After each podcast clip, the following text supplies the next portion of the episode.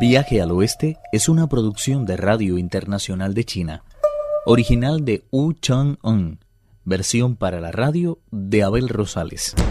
Se enfrentan el peregrino Sun Wukong y el falso patriarca budista, una bestia capaz de transformarse en Buda. Si el rey mono es capaz de resistir sus ataques, quedarán libres para alcanzar la iluminación y llegar a las tierras del oeste.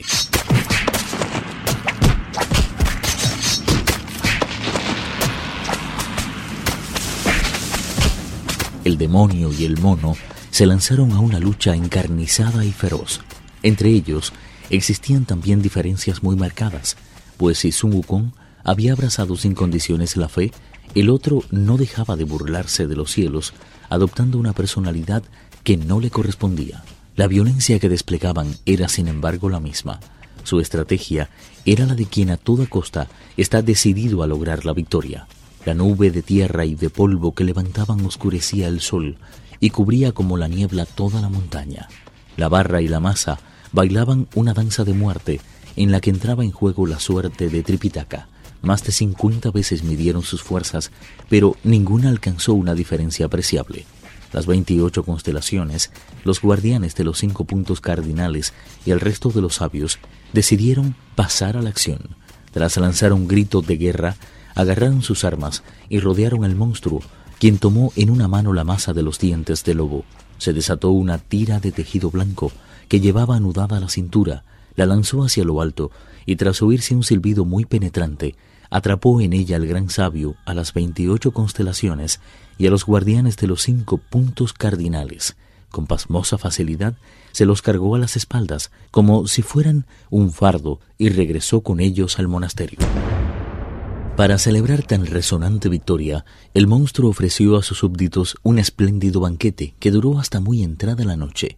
El gran sabio quedó aprisionado entre las tiras de tejido blanco como el resto de los dioses, y a eso de la medianoche le pareció percibir que alguien estaba lamentándose, y aguzando el oído, descubrió que se trataba de Tripitaka.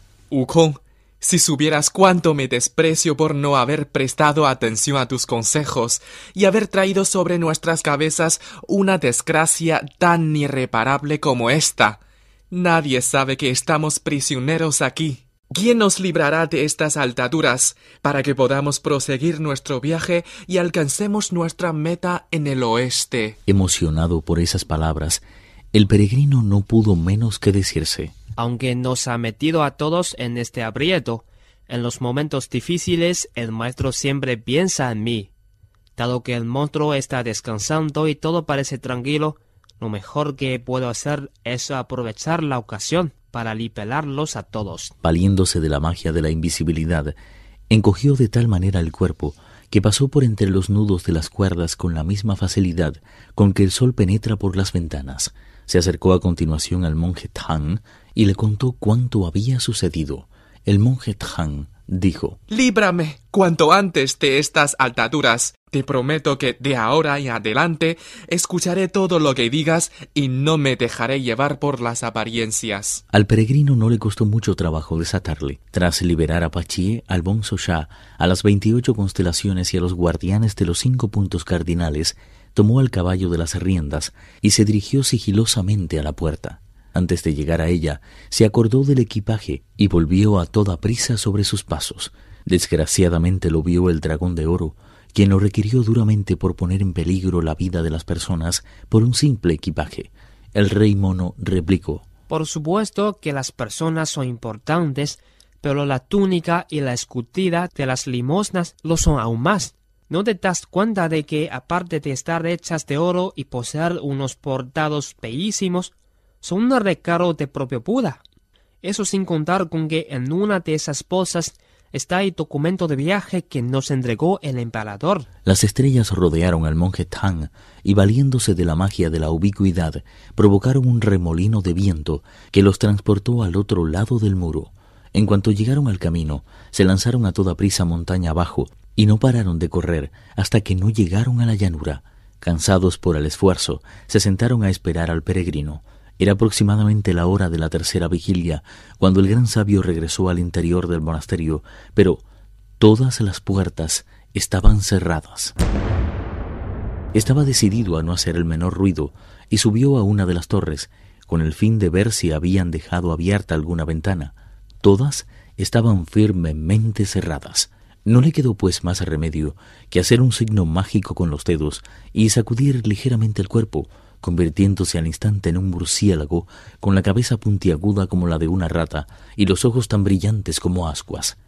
Tras dejar atrás varias puertas, llegó a la parte central del edificio, donde vio algo que brillaba de una forma extraordinaria. Atraído por semejante luminosidad, detuvo su vuelo y se acercó para ver de qué se trataba. Sorprendido, descubrió que eran las bolsas del equipaje. Loco de alegría, el peregrino recobró la apariencia que normalmente tenía y cogió el equipaje. Sin preocuparse de mirar si las bolsas estaban atadas a la columna de la que estaban colgadas, se las cargó sobre el hombro y se dirigió hacia la puerta. La columna de madera se vino abajo, produciendo un gran estrépito que terminó despertando al monstruo. Los diablillos saltaron de sus lechos y corrieron a inspeccionar el monasterio. No tardó en presentarse uno a informar que todos habían escapado. Al oírlo el peregrino temió ser apresado de nuevo, y abandonando el equipaje a su suerte montó en una nube y salió disparado por una de las ventanas. El monstruo revolvió hasta el último rincón del monasterio, pero no encontró ni rastro del monje Tang y sus acompañantes.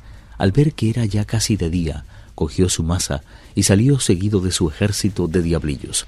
No tardó en descubrir en las últimas estribaciones de la montaña, protegidos por una nube luminosa, a las veintiocho constelaciones, a los guardianes de los cinco puntos cardinales y a los otros dioses.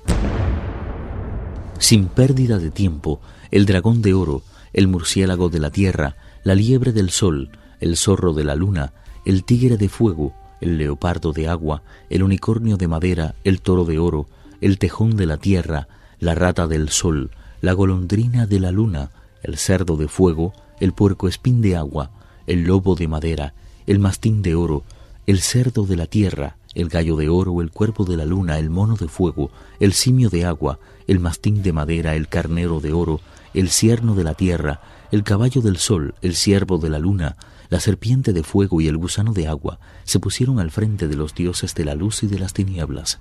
Los protectores de los monasterios, Pachi y el Bonzo Shah, salieron al encuentro de sus perseguidores, abandonando a su suerte a Tripitaka Tang y al caballo blanco.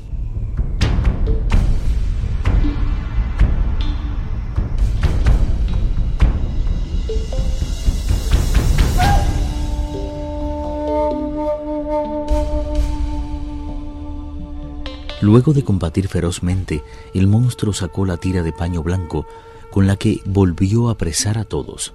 Bueno, a casi todos, porque el rey de los monos dio un salto tan espectacular que fue a caer en el noveno cielo. Luego bajó de la nube y se dejó caer desalentado en la ladera oriental de la montaña. Sentía tal odio hacia el monstruo que le rechinaban los dientes sin ningún control. Tras lamentarse por lo sucedido, sintió que la luz de la serenidad volvía a posarse sobre su espíritu y se dijo, Me pregunto qué clase de tejido será ese para que dentro de él puedan caber tantas cosas. Ha atrapado incluso a todos los carreros celestes. Creo que lo mejor será que vaya a informar de lo ocurrido al emperador Tejade, antes de que le llegue la noticia por otro conducto y se enfade conmigo. Ahora recuerdo también al honorable conquistador de demonios.